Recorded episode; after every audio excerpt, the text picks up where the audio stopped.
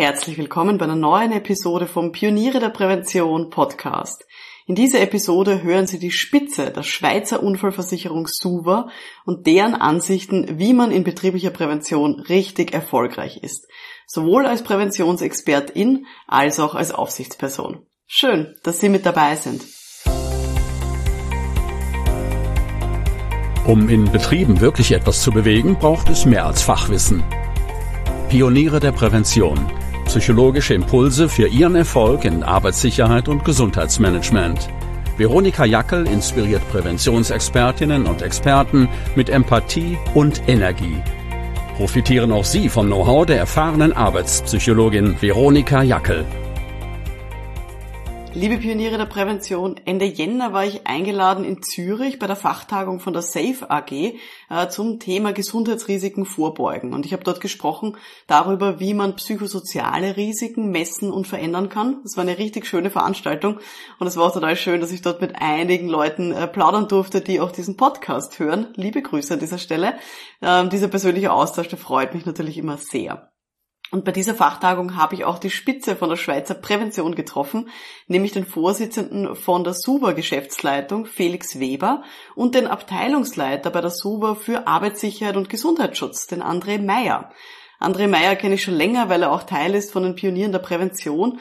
Und der Felix Weber war bei der Fachtagung auch ein Referent und hat geredet über Präventionskultur, das aktuelle SUVA Präventionsprogramm 2020 Plus und auch einige Erfolgsbeispiele von Schweizer Unternehmen. Und ich durfte dann die beiden interviewen rund um das Thema Erfolg in der betrieblichen Prävention.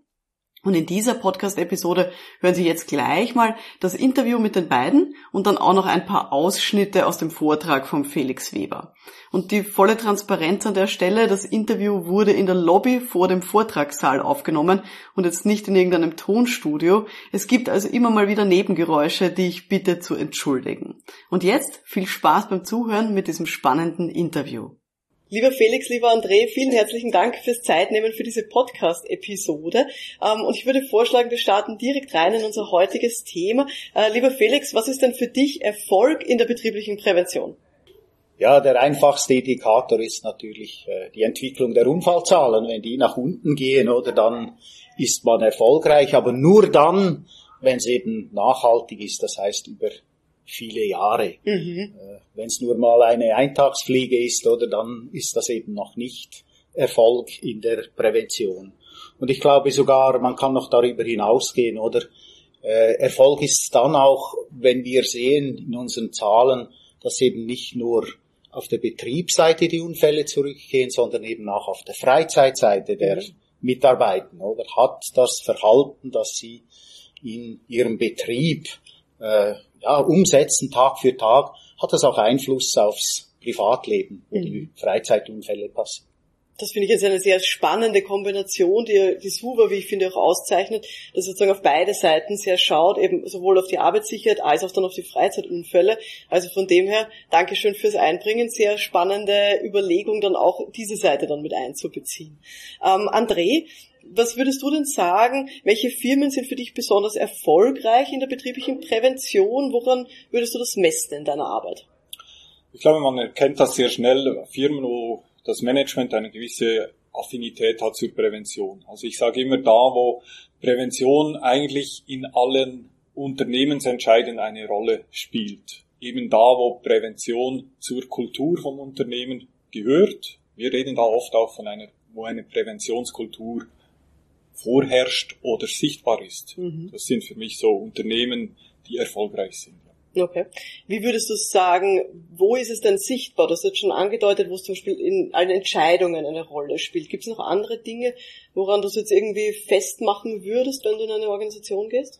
Es geht auch darum, wie, wie lernt man miteinander. Also wenn man Ereignisse hat oder am besten natürlich noch bevor man Ereignisse Unfallereignisse hat, wie man damit umgeht, was man an Vorkehrungen trifft, was man machen will, was man im an Lernprozess standardisiert einbringt zu diesem Thema Prävention. Ich glaube, das sind auch gute sichtbare Elemente, die man so hat. Und natürlich ganz zentral ist die Kommunikation, also wie wird über Prävention gesprochen, wie wird über, werden Betriebsunfälle, Berufsunfälle thematisiert, mhm. aber auch vielleicht die unsichtbaren Sachen, wie Berufs- oder später sichtbaren Sachen, Berufskrankheiten oder eben die psychosozialen Aspekte auch, wie die einfließen. Mhm. Sehr schön. Ähm, Felix, was unterscheidet denn für dich wirklich erfolgreiche PräventionsexpertInnen von denjenigen, die halt ja ihren Job machen und irgendwie vielleicht einen Titel haben, sie sind für Arbeitssicherheit zuständig in einer Organisation, ja, aber sich nicht im Detail drum kümmern? Ich glaube, der erste Punkt, oder, der zählt für alle Tätigkeiten, nicht nur bei den Präventionsexpertinnen und Präventionsexperten. Das ist Herzblut für die Sache, die man macht, oder das muss man mitbringen aber sicher auch so, dass man auf die Mitarbeiter eingehen können muss, oder? Also diese Sozialkompetenz, oder? Ja. Dass man da nicht irgendwo der Papst ist, der alles besser weiß, oder? Sondern dass man sie wirklich einbezieht, also mhm. auch Schwachstellen im Betrieb äh, erkennt und eben auch motivieren kann zur, zur Veränderung, oder? Und was es sicher auch braucht, oder? Ist Durchhaltewillen. Eine das gewisse stimmt. Frustrationstoleranz auch hier eben dieses Herzblut zu behalten, wenn nicht gleich alles auf Anhieb gelingt. Weil erfolgreiche Prävention dauert nicht nur eine Woche, die dauert Jahre. Das stimmt. Ich glaube, da können jetzt ganz viele betriebliche PräventionsexpertInnen, ja, haben sich da wiedergefunden in ihren Worten. Ja, dieses Herzblut eben über viele Jahre zu behalten und diesen, diese Frustrationstoleranz natürlich auch zu haben. Definitiv, ja. Ähm, ihr habt ja bei der SUVA, ähm, seid ihr auch dabei, die sozusagen klassischen Aufsichtspersonen auch zu schulen, auch eben diese Sozialkompetenzen noch zu steigern und wollt sie zu wirklich modernen Sicherheitscoaches auch machen. Was unterscheidet jetzt für euch, also André, jetzt vielleicht die Frage an dich, was in deiner Abteilung passiert, diese modernen Sicherheitscoaches von eben klassischen Aufsichtspersonen, die halt in einen Betrieb gehen und vielleicht auch Strafen aussprechen, wenn sie kontrollieren? Also es ist halt viel das mit einem Mindset zusammen, sage ich immer, oder? Es ist eine Änderung im Mindset und wir haben uns als Aufhänger genommen, wir wollen nicht mehr den Betrieb oder die Menschen im Betrieb kontrollieren oder deren Verhalten, sondern wir möchten die Kontrollen mit dem Betrieb durchführen. Also auf Augenhöhe anerkennen, erkennen, anerkennen, wo steht der Betrieb, was macht er eigentlich schon gut, was sind seine positiven Ressourcen jetzt und unsere Mitarbeiterinnen und Mitarbeiter sollen diese dann nutzen, um nächste Schritte einzuleiten. Also das, was vorhanden ist, nutzen, um den nächsten Schritt zu gehen. Wir nennen das auch den nächsten Entwicklungsschritt im Rahmen der Präventionskultur im Betrieb fördern oder mitentwickeln braucht von unseren Mitarbeiterinnen und Mitarbeitern weiterhin ein Fachwissen, Erfahrung auch. Also wir wollen das Kompetenzzentrum in Arbeitssicherheit und Gesundheitsschutz bleiben. Wir wollen das mitbestimmen. Aber die Skills, die die Leute mitbringen, die wollen wir schulen. Es geht mehr Richtung Sozialkompetenz, eben das, was ich schon gesagt habe, erkennen, anerkennen, positives zurückmelden auch, wertschätzen, auf Augenhöhe begegnen, aber auch moderieren oder mit Konfliktsituationen umgehen. Wir vergessen aber nicht, es gibt leider immer noch Situationen, wo es dann kein, sage ich, kein Moderieren braucht, wo es einfach klar ist, diese Regel muss eingehalten werden und diese Klarheit wollen wir aber auch weiterhin fair vermitteln. Hm es klingt jetzt für mich, als ob es wirklich sehr, sehr komplex ist und auch sehr viele so Coaching-Kompetenzen auch benötigt. So dieses Erkennen von positiven Verhaltensweisen, fördern, schon transportieren eben dann auch ähm, auf die Bereiche, wo es vielleicht noch nicht so optimal läuft. Also das klingt für mich auch nach einer sehr großen Rollenvielfalt, die da, die da gelebt wird, oder? Ja, also wir wollen weg vom reinen Kontrolleur, sage ich jetzt, eben auch zum Coach. Wir wollen aber auch Experten bleiben. Wir wollen Motivatoren sein. Ja. Ähm, wir sind zum Teil natürlich auch Präsentatoren ähm, und auch ein bisschen Verkäufer wollen wir auch sein. Mhm. Eben diese Begeisterung für unsere Sache, die wollen wir rüberbringen und die anderen ins Boot holen. Das ist sehr wichtig. Also das ähm, dieses Finden dieser Rollen, sich bewusst sein, welche Rolle kann ich jetzt hier nutzbringend einsetzen, das ist, glaube ich, die Kunst, äh, die dann diese Sicherheitscoaches äh, anwenden sollen. Ja. Super. Und dieses Verkaufen von Prävention in Firmen ist ja etwas, was uns alle angeht, die in der betrieblichen Prävention drinnen sind. Was würdest du denn sagen, was was kann man denn tun, um jetzt Firmen wirklich so eben Arbeitssicherheit, Gesundheitsschutz, auch psychische äh, Themen hier gut zu verkaufen über Anführungszeichen? Wie kann man es denen am besten schmackhaft machen? Was sind da deine Tipps? Unser Ansatz geht im Moment so in, in zwei Richtungen, oder wo wir versuchen, den Mehrwert fürs Unternehmen, also wir sagen ja, gesunde Mitarbeitende sind aus unserer Sicht motivierter, leistungsfähiger, produktiver. Das sollte sich auch in den harten Zahlen, sage ich jetzt finanziellen Zahlen im Unternehmen sichtbar präsentieren. Aber wir nehmen auch die zweite Schiene, der individuelle Mehrwert für den Einzelnen, die einzelne Mitarbeitende ähm, im Sinne von Gesundheit. Oder wir wollen ja alle, wir, aktuell, wir tun sehr viel für unsere Gesundheit. Warum sollen wir das nicht auch am Arbeitsplatz tun? Mhm. Und da wirklich auch unsere eigene Leistungsfähigkeit und unser eigenes Wohlbefinden eben in den Vordergrund stellen. Mhm. Vielleicht kann ich hier noch äh, einen Aspekt ergänzen, oder, Gerne. der mir noch wichtig scheint. Oder gerade so auf der Ebene manchmal Geschäftsleitung oder äh, was sind da noch für zusätzliche Argumente auch äh, nötig und hilfreich, oder? Ja. Dass es um menschliches Leid geht, das ist schon mal allen klar. Ja. Aber es hat auch eine ökonomische Komponente. Wir sprechen vom Fachkräftemangel. Oder? Wir müssen schauen, dass die Leute auch in den Unternehmen bleiben, dass die Unternehmung auch ein gutes Image hat, indem sie sich um diese äh, Themen auch kümmert. Und natürlich haben wir auch äh, den finanziellen Aspekt, oder? Eine Versicherung, die zahlt nur, in Anführungszeichen, oder, den Arbeitsausfall, die Heilkosten, mhm. aber die indirekten Kosten, die sind dann ja. zwei bis fünfmal höher. Auch das muss man in, ins äh, Bewusstsein rufen, oder? Gerade bei den Verantwortlichen einer Unternehmung, dass es neben den vielen Punkten aus sozialer Sicht eben diese harten Zahlen auch gibt, dass sich eben Prävention lohnt das stimmt, ja. Ich glaube auch, und ich glaube auch sozusagen, dass grundsätzlich dieses Thema menschliches Leid verhindern, das ist sowieso allen klar. Und ich glaube, es würde niemand dann sagen, ja, ja, Arbeitsunfall ist ja kein Problem, weil irgendwann wird der schon wieder gesund oder ich habe eh genug Leute, die ich dann einstellen kann. Also ich glaube, dieses schnelle, ja, ja, das ist mir wichtig, kriegt man gut. Aber ich glaube, das, was du jetzt gesagt hast, eben, dass man auch auf mehreren Ebenen ansetzt, führt dann dazu, dass die Leute es tatsächlich dann auch in ihr eigenes Bewusstsein reinbringen, wenn man eben auch die Sprache des Gegenübers spricht und diese Argumente auch rausfindet, wo ist mein Gegenüber auch abholbar. Also von dem her finde ich ganz, ganz wichtig, super. Vielleicht als weiteren Punkt auch noch, oder viele Betriebe haben so das um so ein bisschen eine Barriere zu starten. Oder? Und, ja.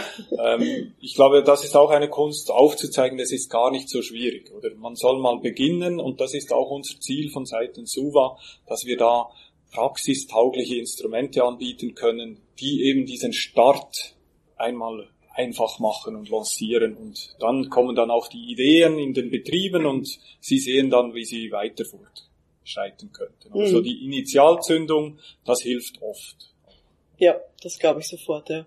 Also das finde ich auch wichtig, sozusagen, dass es hier Tools gibt, mit denen man einfach starten kann. Also da bin ich ganz bei euch, weil ich als Arbeitspsychologin kenne das, wenn ich jetzt spreche eben davon, psychische Belastungen zu reduzieren, dann ist immer großes, oh mein Gott, wie kann denn das losgehen?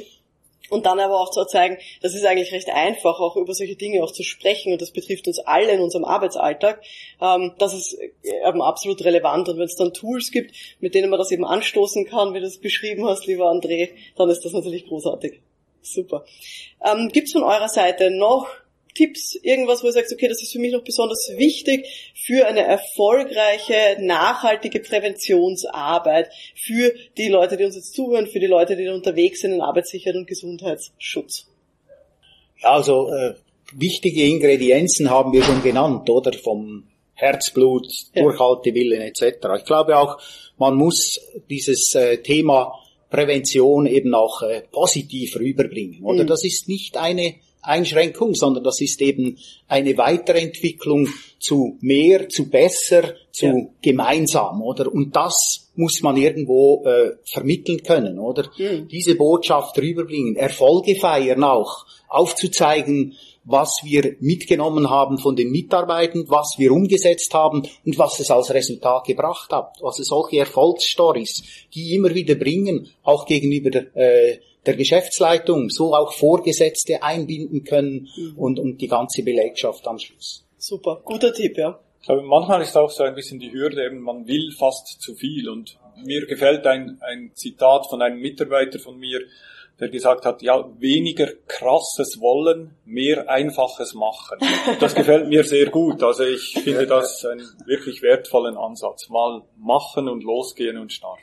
Schön. Also vielleicht nicht gleich an die Vision Zero denken, ja. sondern vielleicht einfach nur an den einen nächsten Arbeitsunfall, der dann vielleicht eben nicht passiert. Ja. Super. Dann werden wir mal persönlich. Wie schaut's denn aus mit euren eigenen Arbeitsbedingungen? Gibt's irgendetwas, was ihr selber über die Jahre vielleicht auch verändert habt, bewusst, um selber die eigene Gesundheit vielleicht ein bisschen präventiv ein bisschen zu schützen?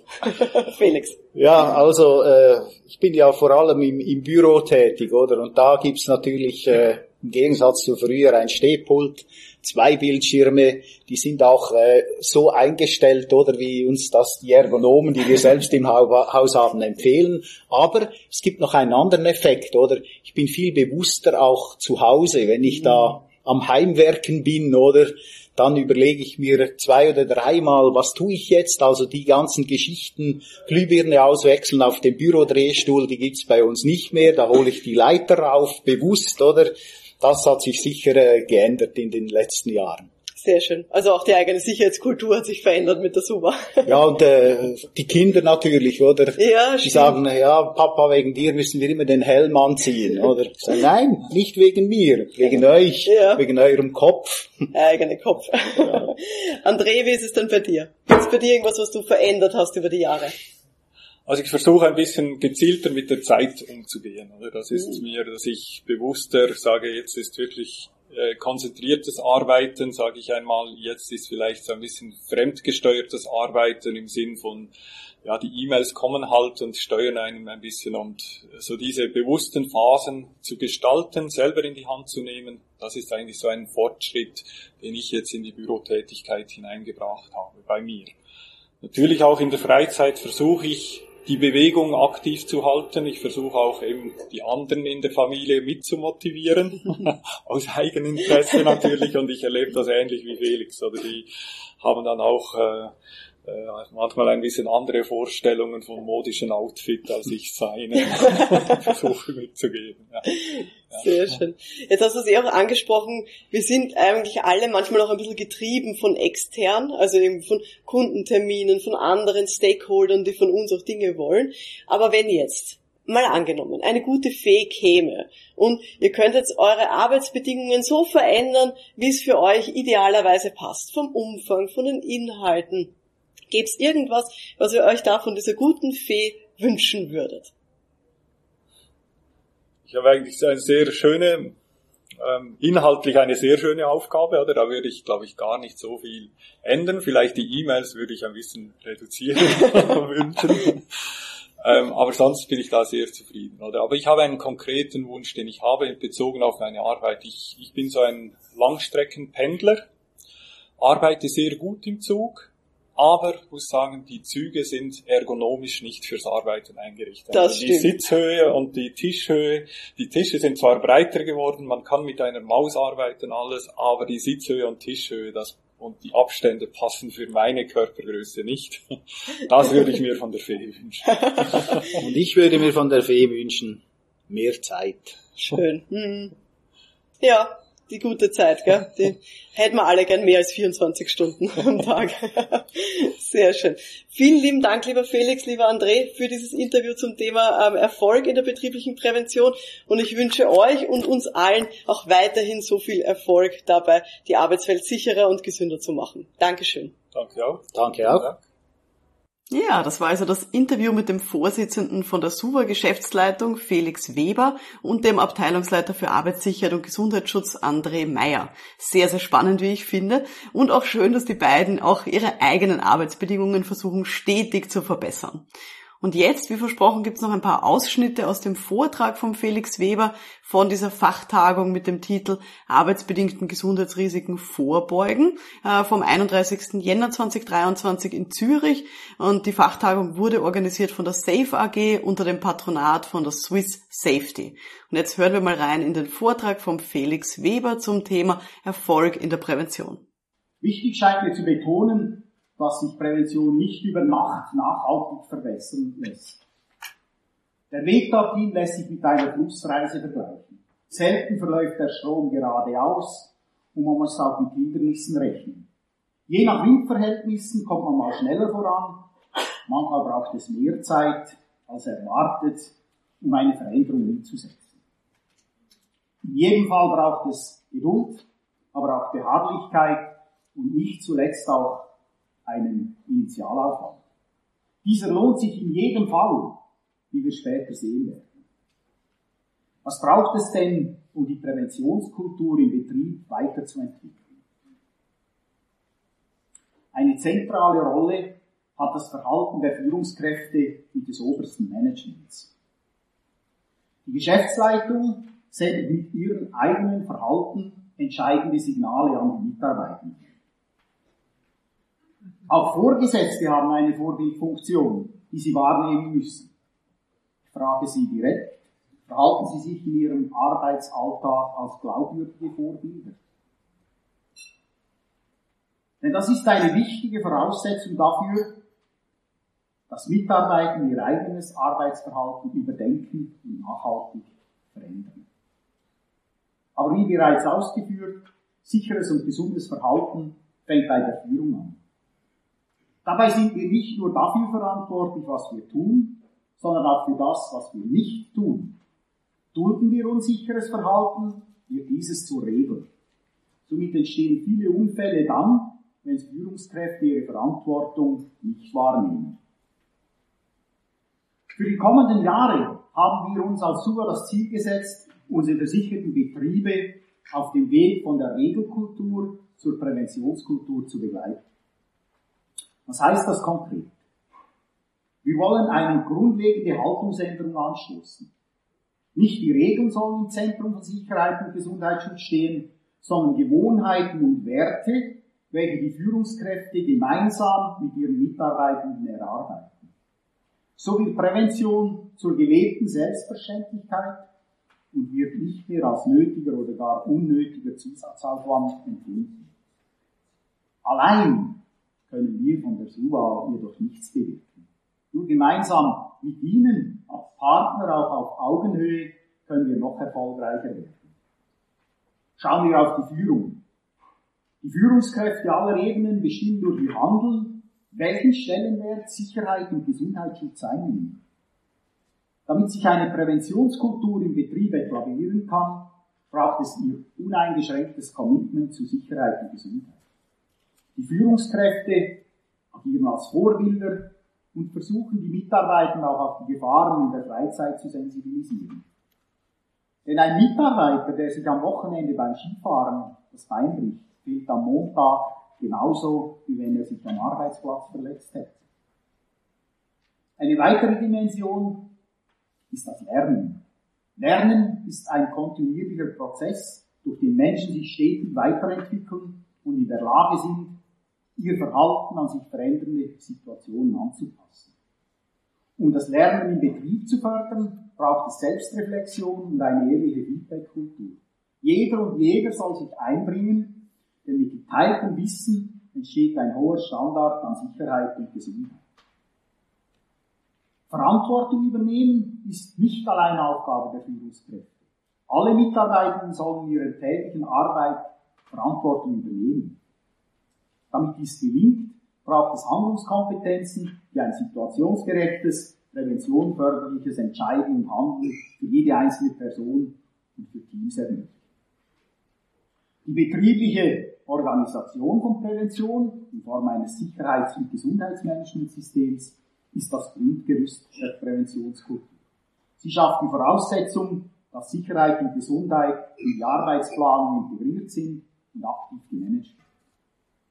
Im Zentrum steht die Kommunikation, ein zentrales Element der Präventionskultur. Sie ist der Treiber für deren Weiterentwicklung. Es ist wichtig, wie Menschen über Prävention sprechen, welche Geschichten sie erzählen, welche Bilder sie in den Köpfen wecken. Diese Geschichten beeinflussen ihr Denken und Verhalten. Kommunikation rettet Leben, wenn alle bereit sind, miteinander über Sicherheit und Gesundheit zu sprechen. Eine wertschätzende Kommunikation im Unternehmen zu etablieren, spielen auch hier die Führungskräfte eine zentrale Rolle. Denn diese ergibt sich nicht von allein. Wir müssen diese aktiv fördern und fordern.